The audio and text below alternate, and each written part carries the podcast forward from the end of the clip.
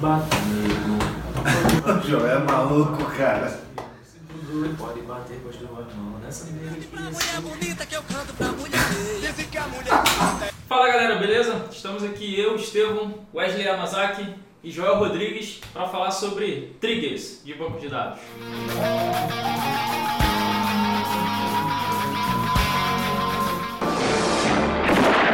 Primeiro item desse DevCast, o que é uma trigger, Joel? Trigger é um gatilho no banco de dados. O que exatamente seria esse gatilho? Então, trigger é uma função que é executada em decorrência de um evento. Daí o nome de, de gatilho, né? Ele é disparado quando alguma coisa acontece. Que tipo de coisa? Quando a gente insere um dado numa tabela, quando a gente exclui um dado uma tabela, quando a gente atualiza o dado de uma tabela. Quando a gente faz uma dessas ações, pode acontecer um gatilho. Ou seja, pode ser disparado um trigger. E esse trigger a gente pode usar ele para fazer alguma coisa. Por exemplo, quando eu insiro um dado numa tabela, eu quero fazer algum procedimento adicional. Aí eu uso um trigger depois do insert.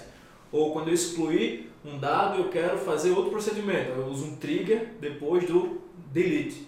E por aí vai. Entendi. Estevam, você teria algum exemplo aí que você usa no teu dia a dia? No final do ano passado, a gente gravou triggers para salvar a sua noite de Réveillon e a sua noite de Natal.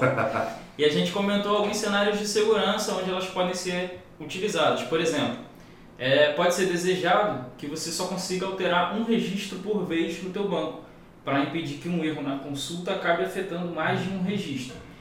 Identificando que o comando de update está atualizando mais de um registro, você pode disparar uma trigger para bloquear esse comando, dependendo do número de registros que ele vai afetar. Entendi, uma trigger de segurança. Né? Seria uma trigger de segurança. Isso aí evita que você, de repente, sofra um ataque, alguém consiga mandar, sei lá, uma SQL inject no teu site e consiga deletar a tua base toda, por exemplo. Ou até o programador também, de repente, ele comete um erro na consulta e acaba gerando uma inconsistência no banco, ou atribui um valor errado, ou até uma atualização em massa. De repente você está tentando alterar o nome de um registro, a descrição de um produto, por exemplo.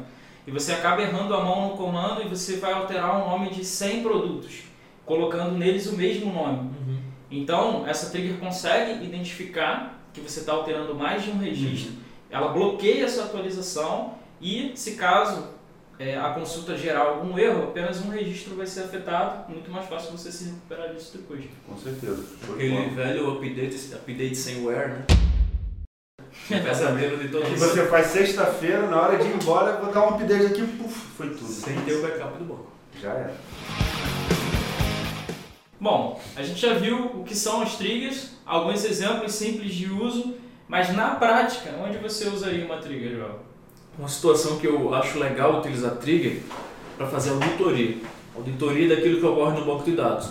Ou log também, né?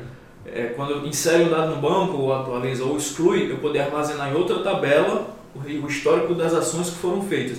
Então, no insert eu posso dizer, ó, usuário X fez uma inserção de tal valor nessa tabela. Ou então, update, usuário X mudou o valor desse produto no dia 10. Então, se ocorrer um problema, eu posso consultar a auditoria lá e dizer, ó, foi esse usuário que alterou o preço aqui. É, eu acho que esse é um, um cenário bem legal, que eu já usei e é isso aí. Lembrando que trigger, na maioria dos SGBDs, a gente só consegue usar para os comandos de insert, delete e, update. Exatamente. E bacana desse cenário que você citou é que é uma ação que, por natureza, ela vai ser transparente para o cara que está realizando o insert, delete ou update, né? Porque ninguém quer se preocupar em ficar chamando registros de log poluindo né, no teu código, poluindo as tuas consultas. O ideal é que já no insert, por algum motivo lá, já seja gravado o teu log automaticamente. Né? E essa, a origem dessa gravação, dessa segunda ação, vai ser a trigger programada no banco de dados. Né? Isso aí. E se em algum momento a gente quiser desativar esse mecanismo, a gente pode ir lá no banco, desativou, a aplicação ficou. é, não sofreu alteração nenhuma, né? Uhum. Tá, vai e desativa o trigger diretamente no banco. Inclusive, isso é até a origem de muita discussão, né? É, quando usar, quando não usar, os prós e os contras de usar trigger. E uma coisa que eu vejo muito a galera falando, principalmente recentemente, é que a trigger ela gera registros em outras tabelas e isso pode dificultar a leitura do teu código né, e até a interpretação do comportamento do teu programa. Né? Já que se você está gerando a ação aqui, você vê que é um registro, ué, mas por onde esse registro foi salvo, como isso foi criado, enfim. Posso fazer uma observação?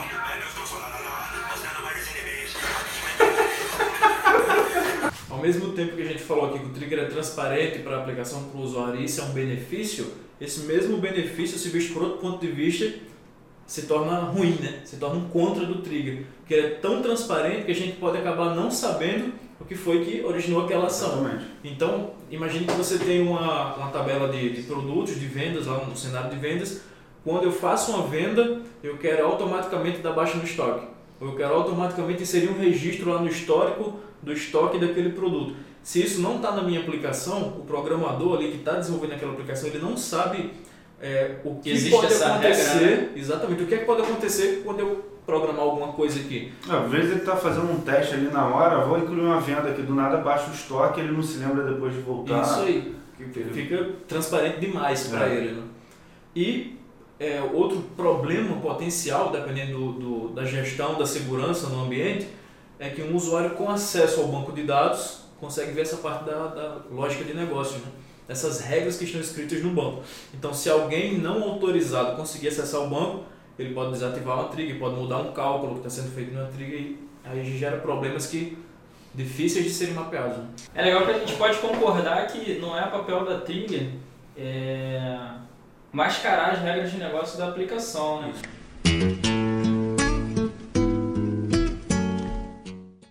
E sim realizar ações que devem ou que podem ser transparentes sem prejudicar a leitura do código. Né? É, isso precisa ficar bem claro porque às vezes você cria uma trilha, acha que ela vai facilitar a tua vida e você acaba criando ali aquela regra de negócio e vai embora, cara. Isso daí acaba não tendo a percepção do que, que é a regra, do que, que não é, e tu vai acabar implementando sem nem perceber. Ou pior, o, o DBA vai fazer isso, se você tiver um DBA, e entrou na regra de negócio e acabou. Acaba fragmentando o domínio da É. aplicação. né? Você tem parte das regras de negócio no teu programa e partes da regra de negócio está no banco. Então é isso aí, galera. A gente fica por aqui nesse DevCast de sexta-feira. Se você curtiu, deixa o seu like. Se tem alguma dúvida ou alguma coisa que você queira compartilhar com a gente, uma experiência sobre a utilização de triggers, deixa um comentário pra gente e até a próxima semana.